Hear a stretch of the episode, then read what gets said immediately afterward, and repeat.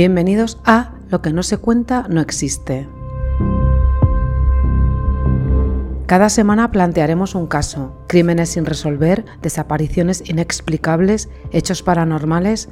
Nuestro objetivo es arrojar luz sobre estas historias sombrías, honrar a las víctimas y buscar justicia.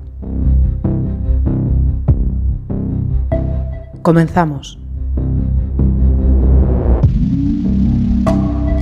Hoy os presento la historia de un asesino en serie que mató entre 1988 y 1996 a 10 mujeres en la provincia andaluza de Almería, sin que la policía lograra detenerle.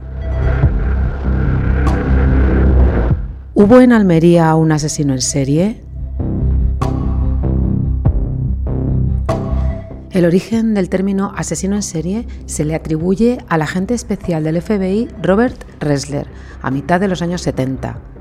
Ressler fue uno de los fundadores, junto a su colega John Douglas, de la Unidad de Élite de Ciencias del Comportamiento en Cuántico. Es considerado uno de los pioneros en el desarrollo de perfiles criminales. Entrevistó a asesinos como Ted Bundy o Jeffrey Hammer, lo que le permitió estudiar y comprender sus motivaciones y comportamientos.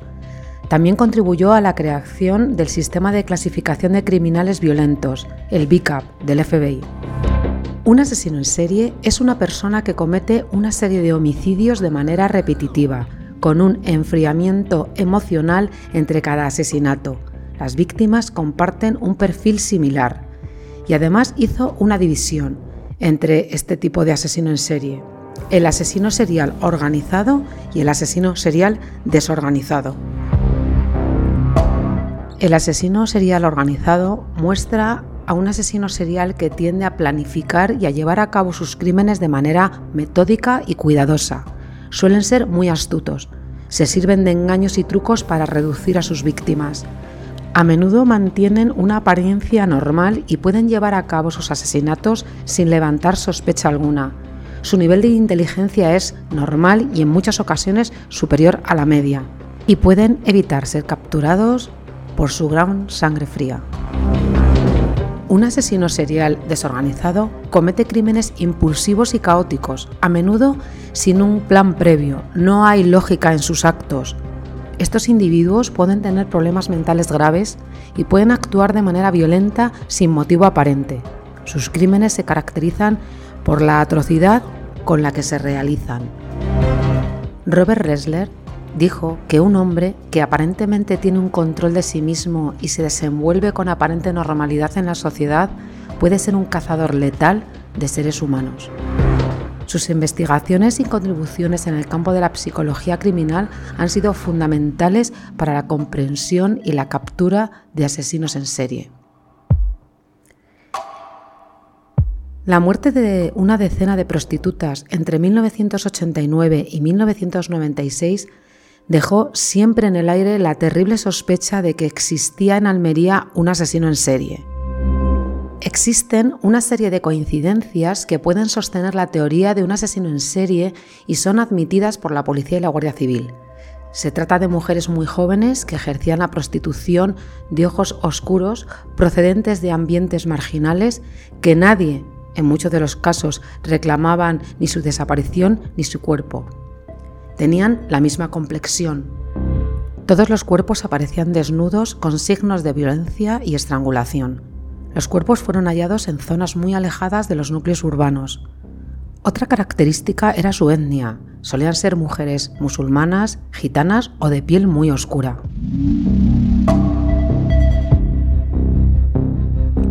Estos crímenes comienzan el 6 de agosto de 1989.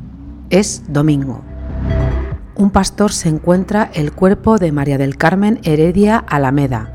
Tenía 24 años. Fue encontrada tirada en una rambla de Vélez Rubio. Medía 1,50, tenía abundante pelo negro y complexión pequeña.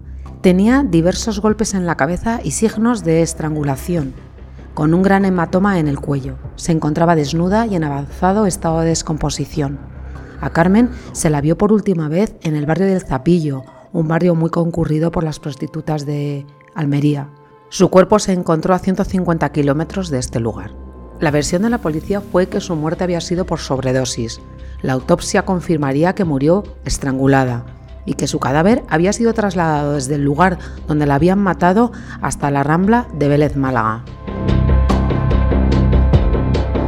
Tres semanas después, el 28 de agosto de 1989, también era domingo, en un acantilado del Cañarete apareció, localizada por unos turistas que estaban haciendo un reportaje fotográfico, el cadáver de una mujer desnuda con un fuerte hematoma en el cuello y golpes en su cabeza. Era Carmen Dolores Sandmayer, de 24 años, complexión pequeña, cabello negro, hija de un alemán y una española. Ejercía la prostitución habitualmente en la zona del Zapillo. Su padre era un conocido narcotraficante.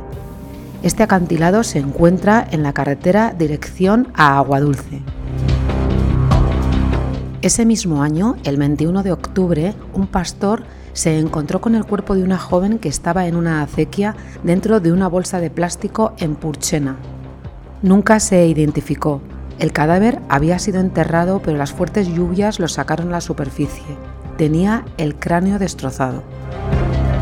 Dos años más tarde, el 6 de octubre de 1991, también era domingo, fue localizado el cadáver de otra joven en Punta Entinas, a las afueras de Roquetas de Mar. Unos albañiles que estaban trabajando en una nueva urbanización descubrieron un cadáver. Se trataba de una mujer en avanzado estado de descomposición. Tenía golpes en la cabeza, solo vestía un sujetador. Nunca fue identificada. La policía resolvía los homicidios en poco tiempo. Achacaban las muertes a ajustes de cuentas entre narcotraficantes, trata de blancas o trapicheos por su dependencia de las drogas. El 7 de marzo de 1992, en la zona de Almerimar, unos albañiles que estaban trabajando en la urbanización encontraron el cadáver de una mujer.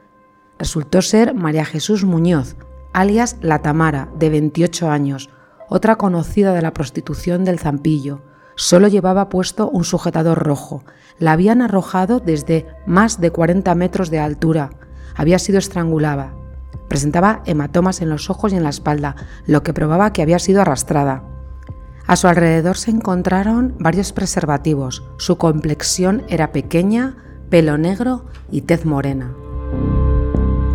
La policía empieza a pensar sobre las posibilidades reales de que se tratase de un asesino en serie.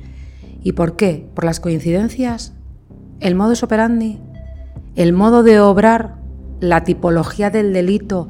¿El escenario del crimen? ¿Cómo se cometió el delito? ¿Los elementos empleados?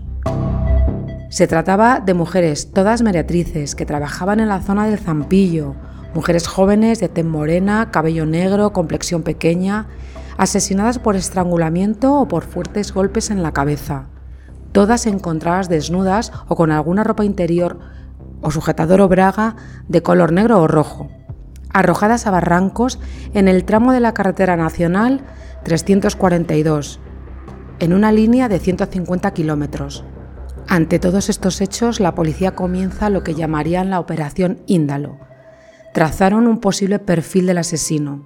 Se trataría de un sujeto fuerte, blanco, de entre 30 y 45 años de edad, casado, conocedor de las carreteras de la provincia y, posiblemente, conductor profesional. El miedo se incrementa entre las prostitutas del Zampillo y los alrededores, además del miedo de la sociedad almeriense ante esta avalancha de muertes. El 25 de enero de 1993, en la localidad de Aguadulce, una turista alemana encontró entre unos cañaverales de la playa a una joven desnuda, estrangulada y con el cráneo roto. Resultó ser María Leal, de 22 años, que frecuentaba la zona del Zampillo. La autopsia determinó su muerte por estrangulamiento. Estaba embarazada. En todos los casos no se encontró pista alguna, ni ropa ni objetos personales. Después de cometer los asesinatos, las trasladaba al lugar donde las dejaba con mucho cuidado de no dejar huella alguna. Seis meses después, el 5 de julio de 1993, un agricultor encontró en un camino entre los invernaderos de Elegido un cuerpo semienterrado. Se trataba de la joven de 25 años Caxia Monsar, de origen marroquí, que se la conocía con el alias de Katy. Trabajó en un club de alterne de Pampanico, después empezó a hacerlo en la calle. Fue vista por última vez a las 4 de la madrugada irse con un cliente. Apareció estrangulada, vestía un sujetador de color rojo. Un año más tarde apareció en los alrededores del campo de fútbol de la barriada de Los Ángeles en Almería el cuerpo de Nadia Hartz Amar, de 22 años, nacida en Melilla. Estaba desnuda y estrangulada, tenía cortes en los glúteos. Sus ropas estaban dispersas en un radio de 20 metros. No se encontró ni una gota de sangre. Se concluyó que había sido trasladada al sitio donde fue abandonada. También se movía los ambientes del Zampillo y sus alrededores. Hubo varios detenidos, pero no se consiguió aclarar nada, no tenían ninguna prueba o hilo de dónde tirar. Veinte meses después, unos pescadores hallaron un cuerpo en los acantilados de la playa del Palmer, entre Aguadulce y la capital de Almería. Se trata de Aurora Amador, de 24 años, también prostituta. Apareció desnuda con un fuerte golpe en la cabeza y el cuello partido. Su cara estaba destrozada. Dos compañeras la habían visto montarse en un Opel Corsa de tres puertas gris metalizado. Habían conseguido apuntar el número y las letras finales de la matrícula. Eran 5AB. Se localizó a su propietario. Se trataba de un funcionario de prisiones de Granada. Había sido denunciado por agresión sexual, pero no llegó a ser juzgado. Fue interrogado por la Guardia Civil, aunque reconoció haber estado esa noche en Almería con motivo de la Semana Santa, negó haber contratado los servicios de ninguna prostituta. El juez consideró que no existían suficientes pruebas que lo inculparan, ni siquiera para intervenirle el teléfono. El caso se archiva.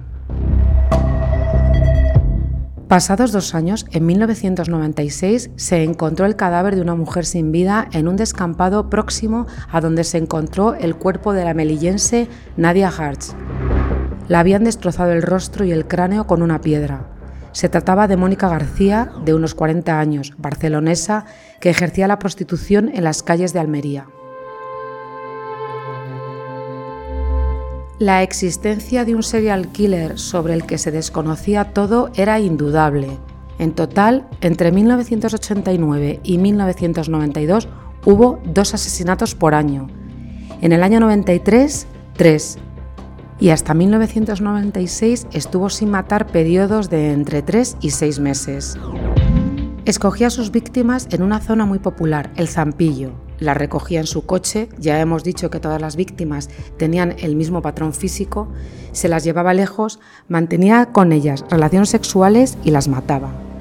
Las estrangulaba y las golpeaba el cráneo hasta destrozarlo. Las desnudaba y las abandonaba en los barrancos, todos pertenecientes al poniente almeriense entre la capital y el ejido. Las primeras líneas de investigación fueron los proxenetas y los narcotraficantes, pero en los dos casos se concluyó que cómo iban a asesinar a la fuente de sus ingresos. Se tuvo que admitir la posibilidad del asesino en serie. El elevado número de víctimas hizo que Madrid desplazase expertos para intentar capturar al autor, al que denominaron el asesino del barranco. Hubo un mutismo por parte de los medios, excepto del diario El Caso, que centró su atención en el caso de Jack el Destripador. Una coincidencia inquietante era que 100 años después, en la misma fecha, había comenzado a matar al que ellos llamaron el Jack, el destripador almeriense. El destripador londinense empezó su andadura homicida en 1888, el destripador almeriense en 1988. ¿Podría tratarse de un emulador? Un día de 1996 dejó de matar y aún hoy su identidad sigue siendo un misterio. Quizá murió. ¿Fueron personas distintas imitando su modus operandi? ¿Fue encerrado y cumple condena? Mujeres vulnerables, sin arraigo familiar, estigmatizadas por la sociedad, cuya muerte no causó la suficiente presión social para que se intensificaran las investigaciones. Si todas estas mujeres hubieran pertenecido a otra clase social, hubiera habido más fuerza mediática, más presión social y mayor dedicación policial. El asesino de los barrancos o Jack el destripador de Almería son nombres para casos sin resolver de nuestra historia. Su identidad continúa siendo un misterio, una temible fiera que todavía puede continuar en un periodo de enfriamiento esperando la oportunidad o la llamada de la sangre.